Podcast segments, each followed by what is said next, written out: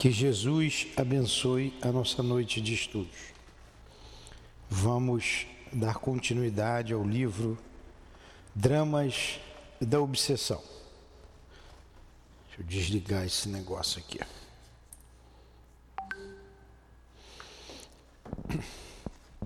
Antes, porém, iremos ler o Evangelho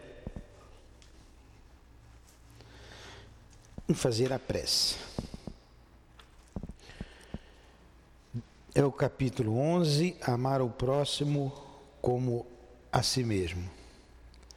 Kardec faz uma pergunta aqui, no item 15, e quem responde é o espírito de Lamené. Um homem está em perigo de morte. Para salvá-lo, é preciso expor a própria vida. Sabe-se, porém, que esse homem é um malfeitor e que, se escapar da morte, poderá cometer novos crimes. Deve-se, apesar disso, arriscar a vida para salvá-lo? Pergunta boa essa, né? Responde aqui o, o espírito, Lamené. Essa é uma questão muito grave e que naturalmente pode se apresentar ao espírito. Responderei de acordo com o meu adiantamento moral, pois que se trata de saber se devemos expor a vida, a nossa vida, mesmo por um malfeitor. O devotamento é cego. Socorre-se um inimigo. Deve-se, portanto, socorrer um inimigo da sociedade. Numa palavra, um malfeitor. Acreditais que é somente da morte que se vai arrancar esse desgraçado? É talvez de toda a sua vida passada. Porque Pensai, nesses rápidos instantes que lhe arrebatam os últimos minutos da vida, o homem perdido volta-se sobre a sua existência passada, ou melhor, ela se ergue diante dele. Talvez a morte chegue muito cedo para ele. A reencarnação poderá ser-lhe terrível. Ide, portanto, homens, vós a quem a ciência espírita esclareceu. Ide, arrancai-o da sua condenação, e então esse homem que seria morto blasfemando contra vós se jogará em vossos braços. No entanto, não deveis perguntar se ele o fará ou não, mas ir em seu socorro, porquanto, salvando, obedecereis essa voz do coração que nos diz: se pode salvá-lo, salva-o. Lamené, Paris, 1862. Mestre Jesus, nos fortalecemos em teu Evangelho para melhor compreendermos a doutrina espírita. Ajuda-nos neste momento de prece, trazendo para junto de nós os nossos benfeitores espirituais, os responsáveis pela nossa casa de amor e os responsáveis por estes estudos. Então, em teu nome, chamamos em nosso socorro o nosso querido altivo, diretor da nossa casa, bem como a coluna de espíritos que dirige o nosso SEAP. Em nome desses irmãos queridos, da nossa irmã Ivone, responsável por este estudo, por esta obra, junto com o Dr. Bezerra de Menezes. Em nome desses queridos de Leon Denis, de Allan Kardec, em nome do amor, do nosso amor, do teu amor, Jesus, e do amor de Deus, nosso Pai, acima de tudo, damos por iniciados os estudos da noite de hoje. Que assim seja. Graças a Deus.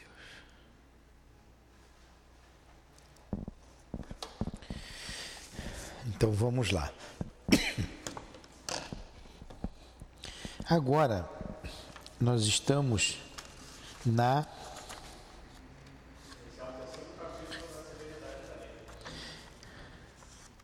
na terceira parte do livro, não é isso? É.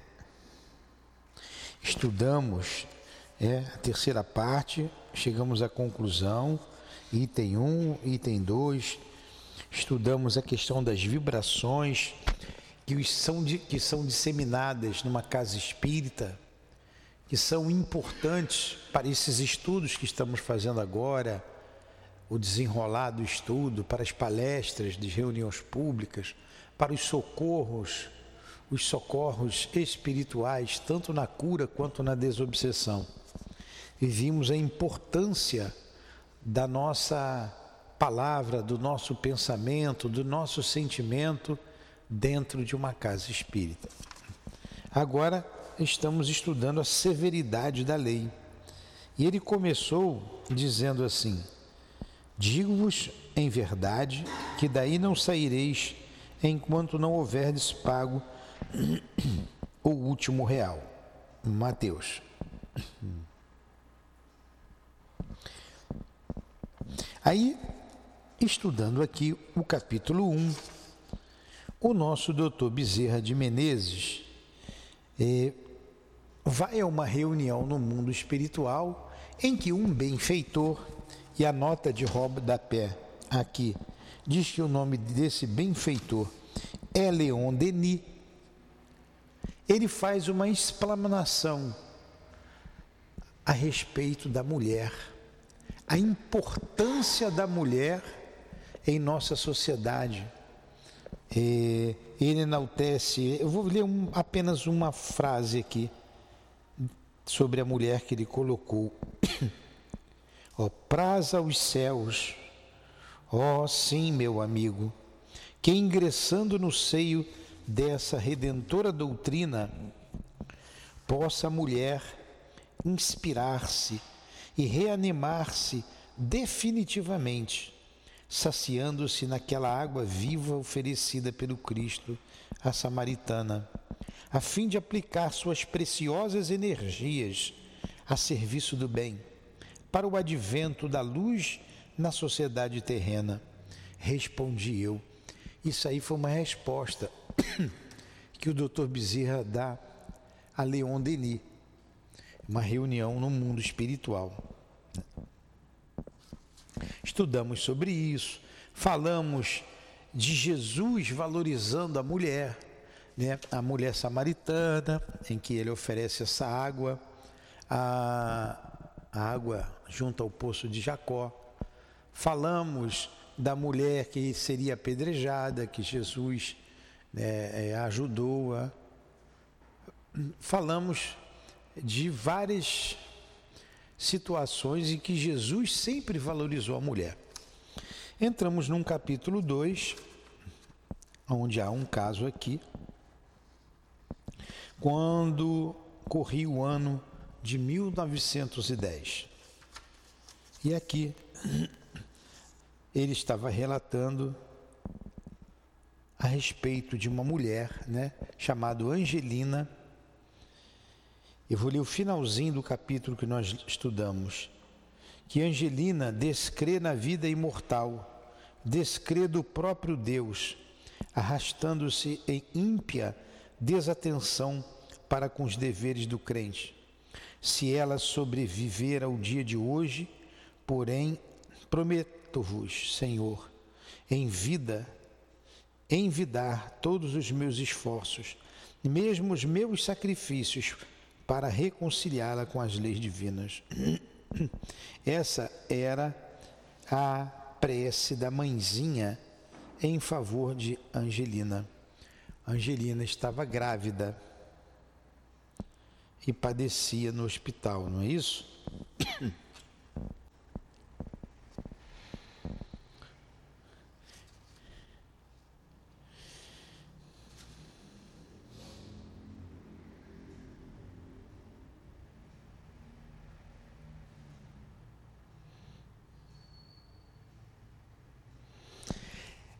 Amiga dela que fez a prece. Eu estou escolhendo aqui um pedacinho para nós lermos, para nos situarmos nessa esse capítulo. Então ele diz aqui, olha como a prece é feita. A senhora pede a Santo Antônio de Pádua para ajudá-la. Lembra? Agora estou lembrando da história. Né? Ela está num um problema, de, num, numa situação difícil no parto. Olha a prece que ela faz. É, Santo Antônio de Pádua, meu bom Senhor e protetor, pelo amor de nosso Criador Supremo e sob os auspícios do Senhor crucificado. Eu vos suplico piedosa intervenção da vossa assistência para minha muito querida amiga Angelita, que neste momento se encontra em perigo de morte. Santo Antônio de Pádua, socorreia pelo amor de Jesus. E como outrora levantastes do leito de morte tantos enfermos, reintegrando-os no gozo da boa saúde, levantai também a pobre Angelita, para que maior seja a glória de Deus eterno na pessoa dela. Todavia, que se cumpram as determinações do Onipotente. E ela faz essa prece fervorosa, como católica que é, a Santo Antônio de Pádua. Isso aqui já foi o final da história. Angelita estava numa, num processo de parto dolorosíssimo e estava em perigo de morte. É, quando ouvia o Dr. Bezerra, Leon Denis, no mundo espiritual, alguém o chamou, vá socorrer urgente é, é, alguém pede socorro e que o senhor vá urgente socorrer a pessoa. E o doutor Bezerra, olha só, o doutor Bezerra foi designado para socorrer essa moça Angelita. E quando ele, ele se aproxima, ele sente junto dela, é, se não o próprio Antônio de Pádua, né, alguém da falange dele. Então ele vê o espírito, é Santo Antônio de Pádua, junto da, da, da enferma, e nós falamos aqui, cada um no seu campo de ação. O boníssimo espírito pediu ao doutor Bezerra que atendesse a sua pupila. E ele vai prestar socorro a ela. Essa foi a história que nós estudamos semana passada.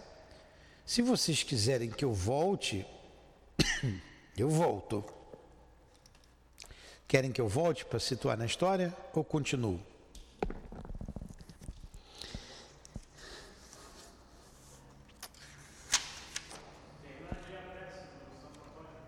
Hã? A prece a Santo Antônio de Pádua, vamos lá, a prece que ela faz, né? Aí ela continua. É, Santo Antônio de Pádua, socorreia pelo amor de Jesus e como outrora levantastes do leito a de morte tantos enfermos, reintegrando-os no gozo da boa saúde, levantai também a pobre Angelita, para que maior seja a glória de Deus eterno na pessoa dela. Todavia, que se cumpram as determinações do Onipotente, ou das leis da vida, sejam quais forem. O que, se, o que fizerdes em seu santo nome, meu coração aceitará respeitosamente, como sendo a única destinação que conviria a Angelita, que tanto sofre. De qualquer forma, eu estarei ao vosso dispor para auxiliá-la a se reerguer para Deus e para a vida. Angelita descrê da vida imortal, descrê do próprio Deus arrastando-se em ímpia desatenção para com os deveres do crente. Se ela sobreviver ao dia de hoje, porém, prometo-vos, Senhor, envidar todos os meus esforços, mesmo os meus sacrifícios para reconciliá-la, reconciliá-la com as leis divinas. Interessado e comovido ante o que entrevi, dirigi-me à câmara conjugal, onde a chamada Angelita deveria encontrar-se. E o que então presenciei teria me acabrunhado e estarrecido o coração, se os obreiros do invisível. Alguém tem uma balinha? Tem balinha aí? Não, né?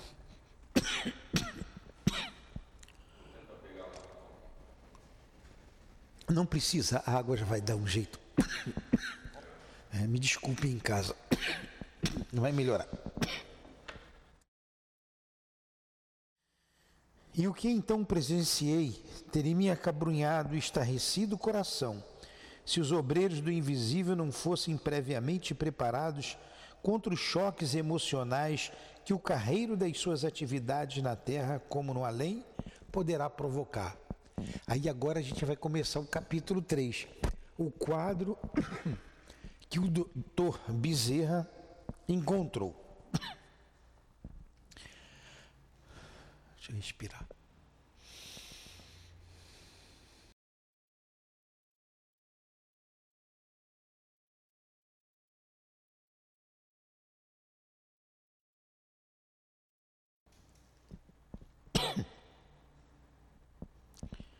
Pelo ano de 1910, seria difícil encontrar-se numa localidade do interior do Brasil uma maternidade, um hospital que acolhesse gestantes na hora crítica do seu sucesso. Mesmo nas capitais dos estados e até no Distrito Federal, depararia o médico com as mais dificultosas circunstâncias para a solução dos casos em que se via, por vezes, envolvido, inclusive a tremenda falta de recursos para o bom êxito de suas atividades profissionais, mormente em se tratando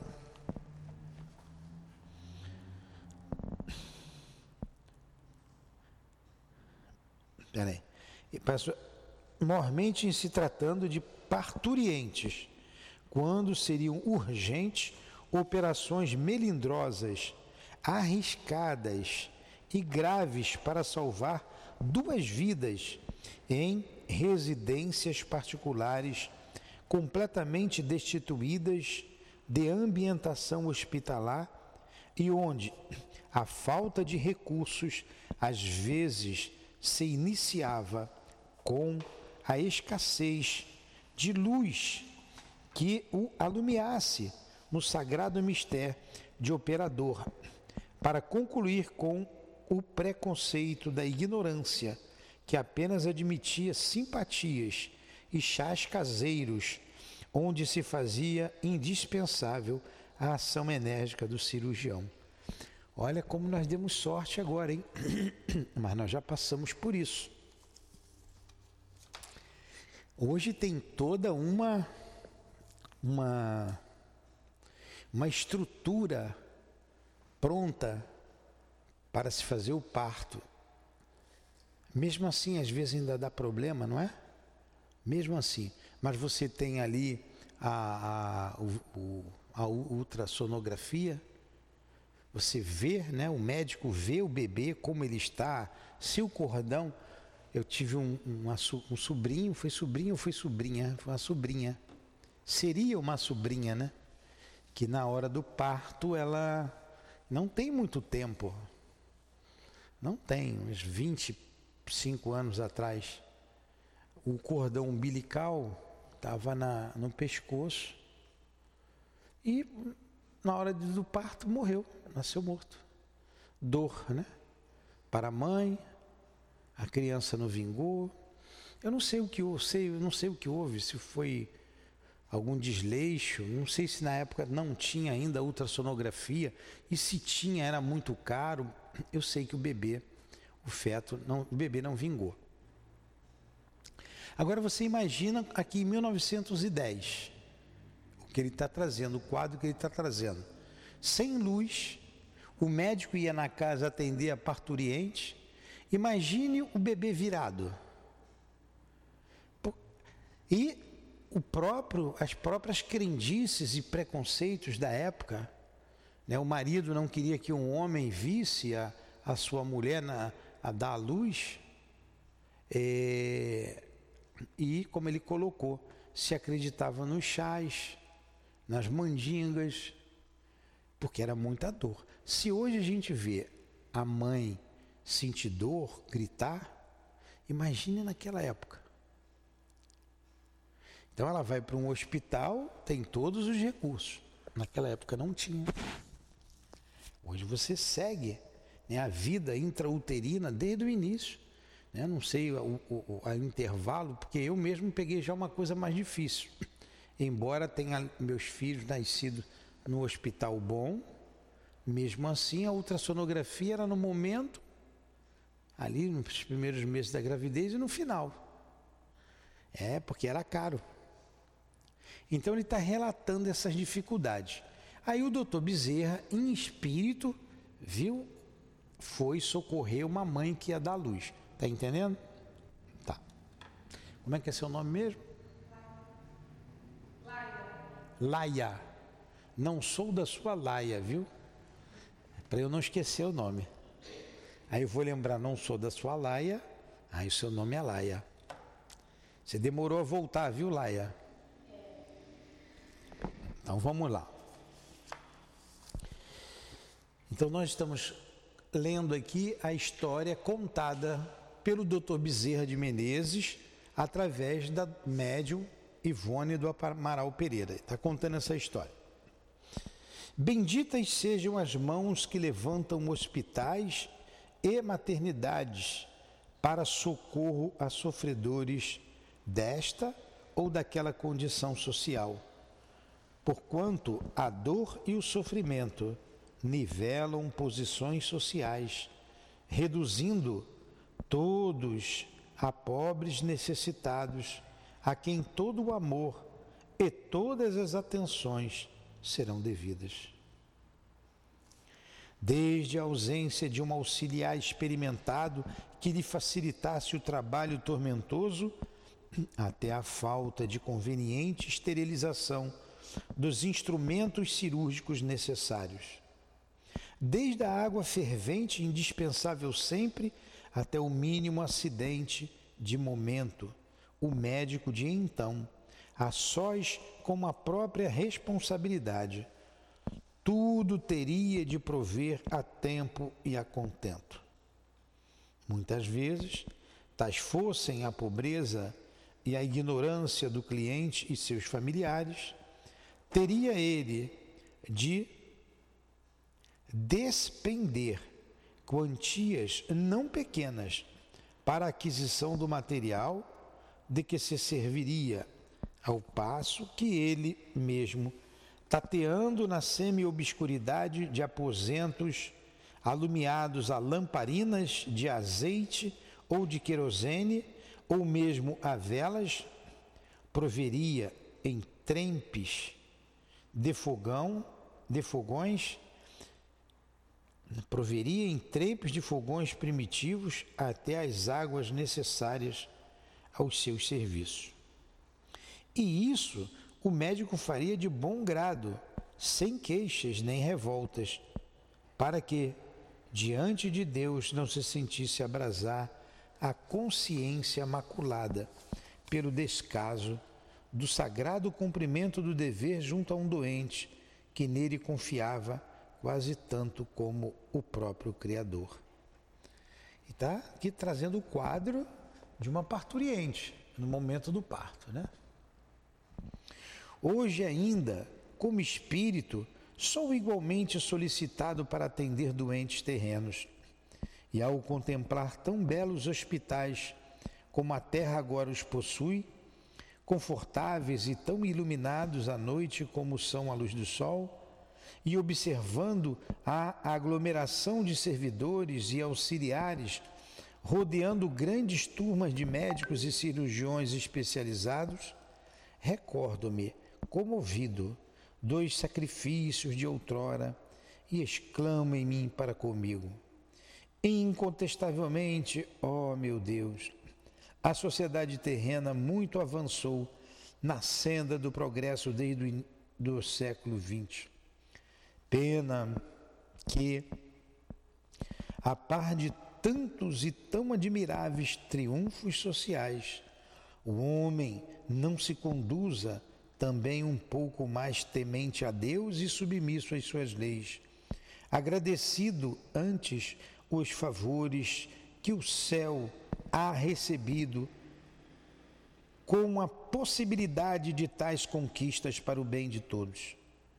E em pensamento, beijo as mãos daqueles generosos cooperadores do bem e do progresso que, por abnegação ou interesse, se uniram em colaboração fecunda para erguerem hospitais e maternidades que socorram na oportunidade precisa.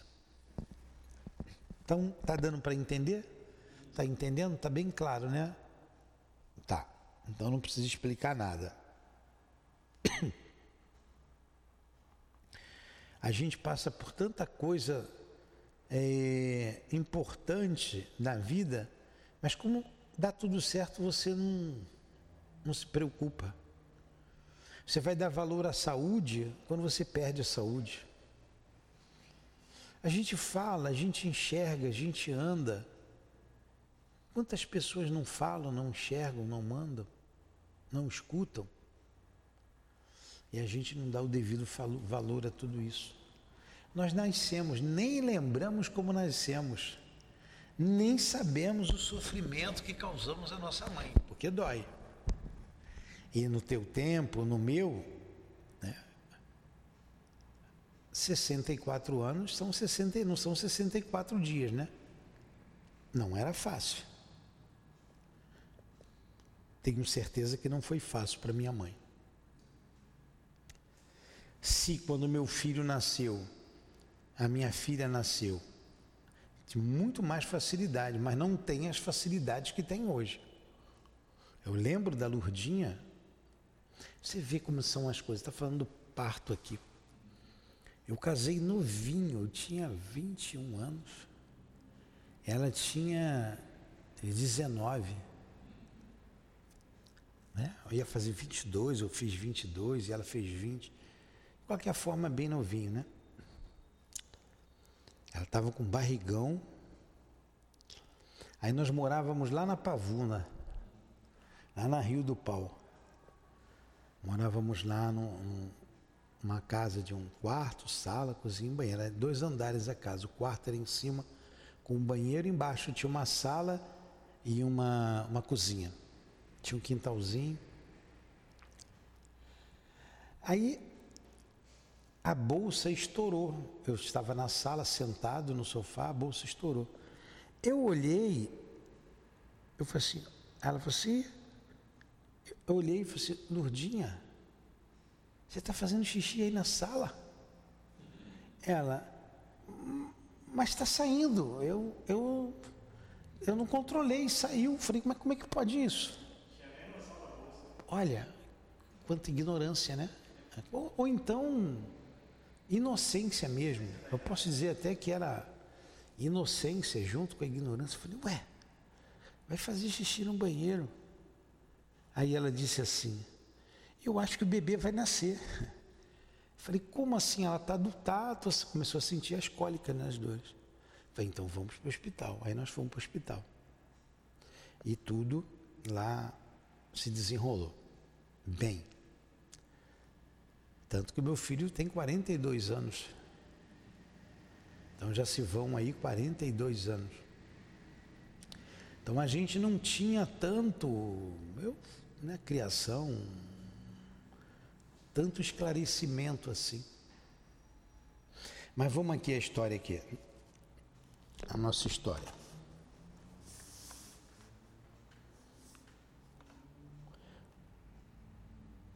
Onde que nós paramos aí o arquejante? No auge dos padecimentos físicos para o sucesso da maternidade, Angelita, mal cloroformizada devido à falta de socorro, de socorros precisos, encontrava-se em perigo de morte. Não que aquele parto fosse dos mais laboriosos e difíceis, caso anormal ou excepcional dentro da cirurgia ginecológica da época. Mas a falta de um cirurgião ou médico ginecologista no momento preciso para conjurar possíveis surpresas causaria a anormalidade e o desastre, os quais bem podiam ter sido evitados se desde o início da gestação uma assistência médica eficiente fosse mantida. Há 50 anos, o preconceito individual, o pudor excessivo e mal interpretado, acompanhando a escassez de recursos e a inobservância higiênica do paciente, dificultariam igualmente a ação do clínico ou do cirurgião, cujos serviços geralmente apenas eram solicitados para uma parturiente à última hora, quando já se evidenciava o desastre e quando já mais nada ou quase nada seria possível tentar para conjurar os graves acidentes sempre possíveis é o que é a falta de recurso, né? Seria desdouro social para uma gestante, recém-casada ou não, o fato de se transportar do seio da família para um hospital ou uma maternidade, no caso de existir uma outra dessas instituições na localidade habitada. Queria ter fazer ter o parto em casa. Era comum isso, né? Preferiam-se, assim sendo, o concurso de curiosas, certamente experientes e hábeis para os casos normais, são as parteiras, né? E fáceis, mas absolutamente ineptas mesmo, para reconhecerem o perigo e reclamarem o médico a tempo nos casos graves. Quer dizer, se o bebê tiver enlaçado ali com o cordão umbilical, se tivesse se o bebê tivesse sentado, não, atravessado, como que ela ia saber? Ia morrer bebê e mãe. Né? Porque nas CNTP é fácil. Você está grávida, vai ter o bebê aqui, é só botar a mão e segurar. Na emergência é o que vai acontecer. Ele vai nascer. Agora, se tiver problemas, complica. Quando estava tudo bem, nascia normalmente. Mas vamos lá. Daí outrora a calamitosa mortalidade de parturientes, problema cujos reflexos atingiriam as preocupações de além-túmulo. Isso aqui é muito importante, pois nem sempre existiria a expiação ou resgate com em tais casos e que os rigores do Código Penal terreno removeram com a exigência de certificados de habilitações para as assistentes comuns do caso e que os hospitais remediaram em grande parte tratando de humanitárias internações e assistência constante as próprias gestantes. Então, é, isso aqui até sublinhei aqui no livro.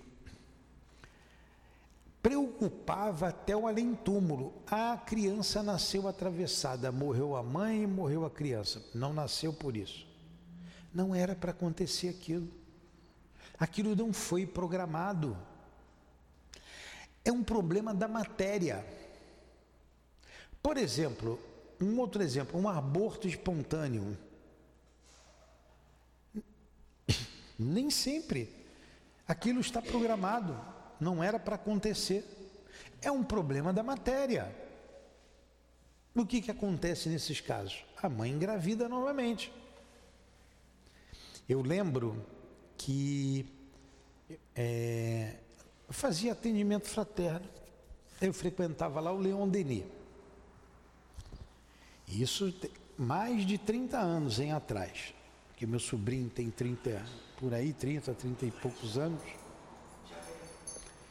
E, a minha cunhada teve um aborto espontâneo. E ela estava muito sofrida. E foi lá no Leão Denis, meu irmão. O que vem aqui, meu irmão?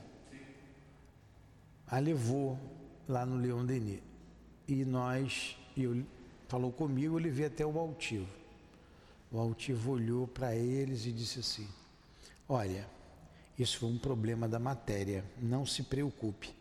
Fica bem, ele vai voltar. Ele vai voltar. Um, dois meses depois, ela engravidou novamente. E meu sobrinho está aí, com 30, 30 e poucos anos. Meu sobrinho, tem uns 30 anos. Aí o que ele colocou aqui, a preocupação até no mundo espiritual, com esses acidentes que nem sempre eram expiações. Entenderam? Alguma pergunta? Aqui. Vou lá, vou ler de novo.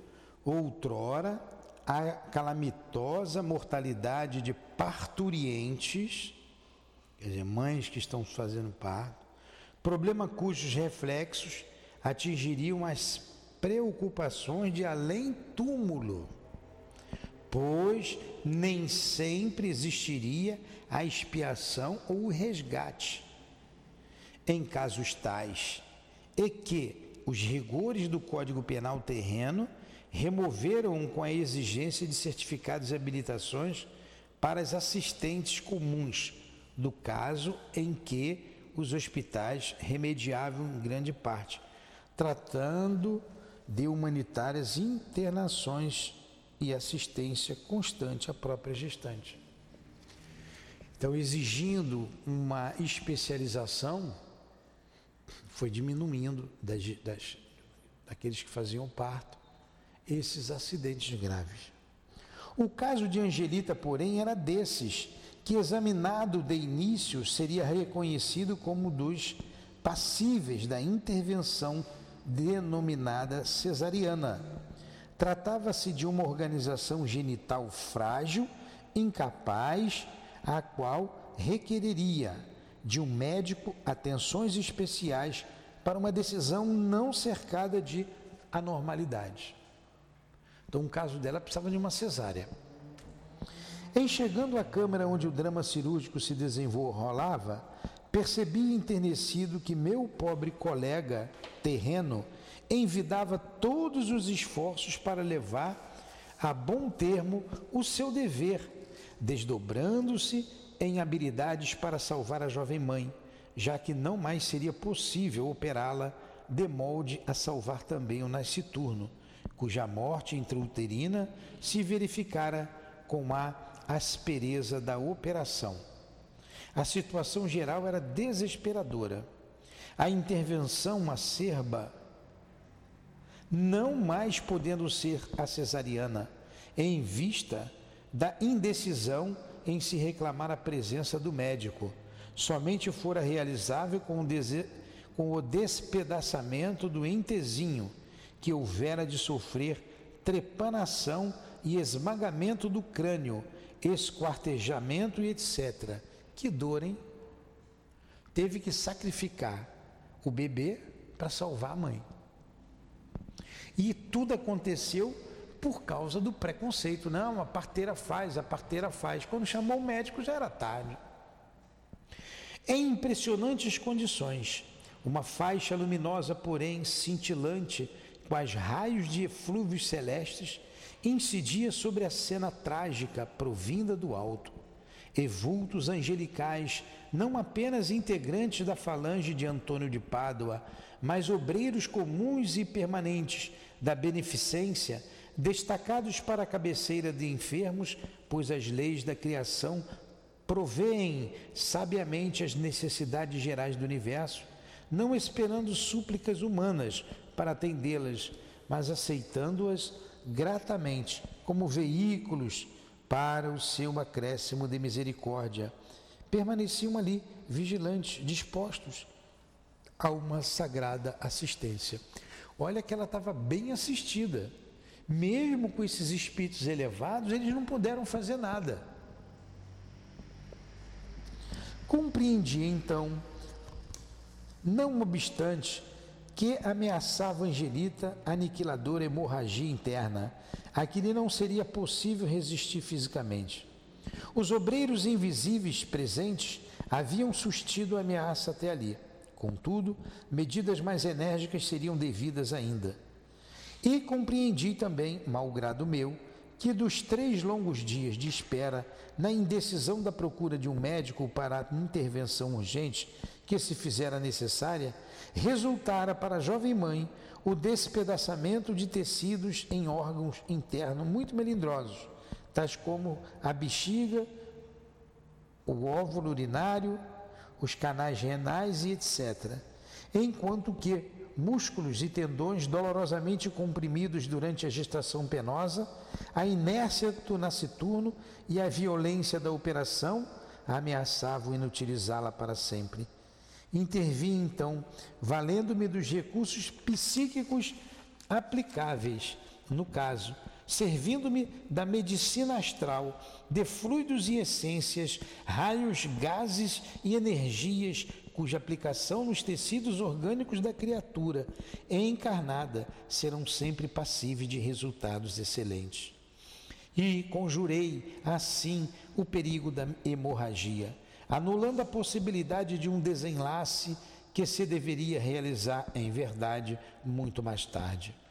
Reanimei ainda os fluidos vitais ou nervosos da paciente, enxertei-lhe porções adequadas de plasma extraídas da boa vontade da fiel Sarita, que prosseguia em orações e infiltrei-lhe valores magnéticos tonificantes do coração, do cérebro e da circulação venosa, como atuações ativantes do sistema nervoso, fazendo-os mansa e sutilmente penetrar pelos poros da enferma, qual se milhões de celestes agulhas, portadoras da essência de vida, lhe pudessem ser introduzidas nos orifícios da pele, a fim de atingirem o local necessário.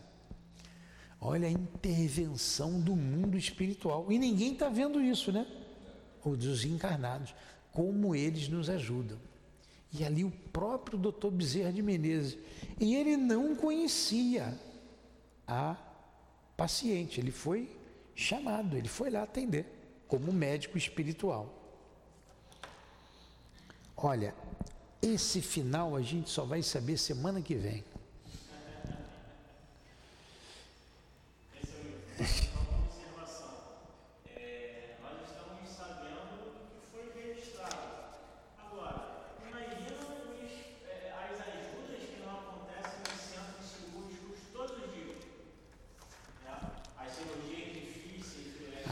sempre. O Tiago, você já viu como é que o ônibus passa lotado aqui na frente? Você acha que o motorista está sozinho? Levando os trabalhadores para sua casa. O ônibus vai com 40, vai levando 40 passageiros, 40 e tantos passageiros, cansados, do trabalho. Eu vi o trabalho aqui do lado, o dia inteiro eles não param.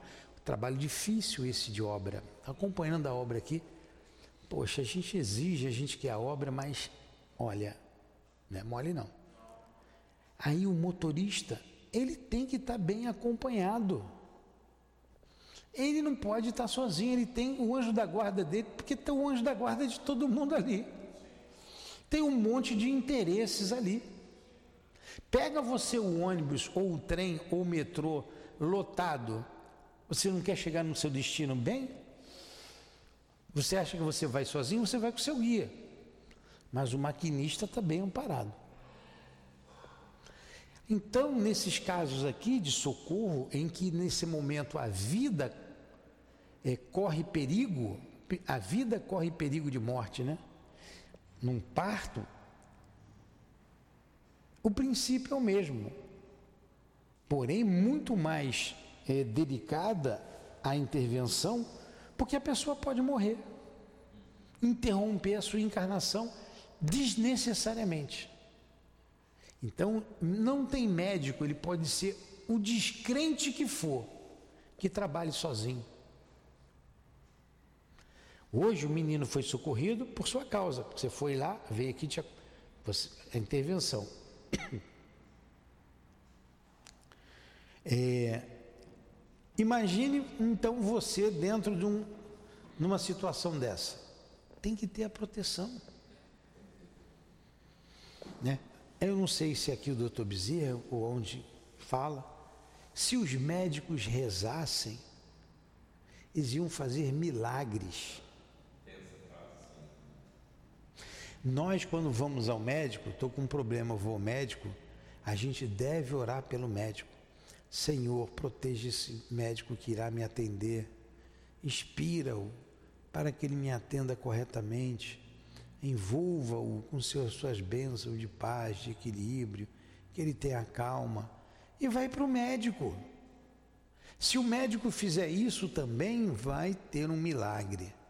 Mas se o médico não fizer e você fez, ele vai te ajudar da mesma maneira.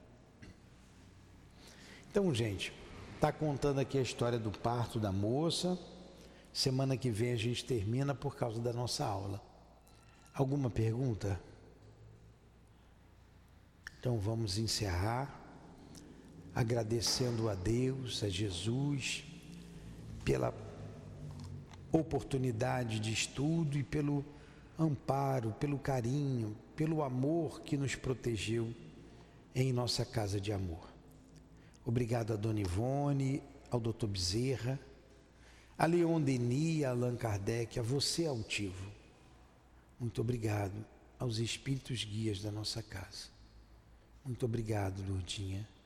É em nome do amor, é em nome do nosso amor, minha querida, do teu amor, Jesus, e do amor de Deus, nosso Pai é que encerramos os estudos da noite de hoje. Que assim seja. Graças a Deus.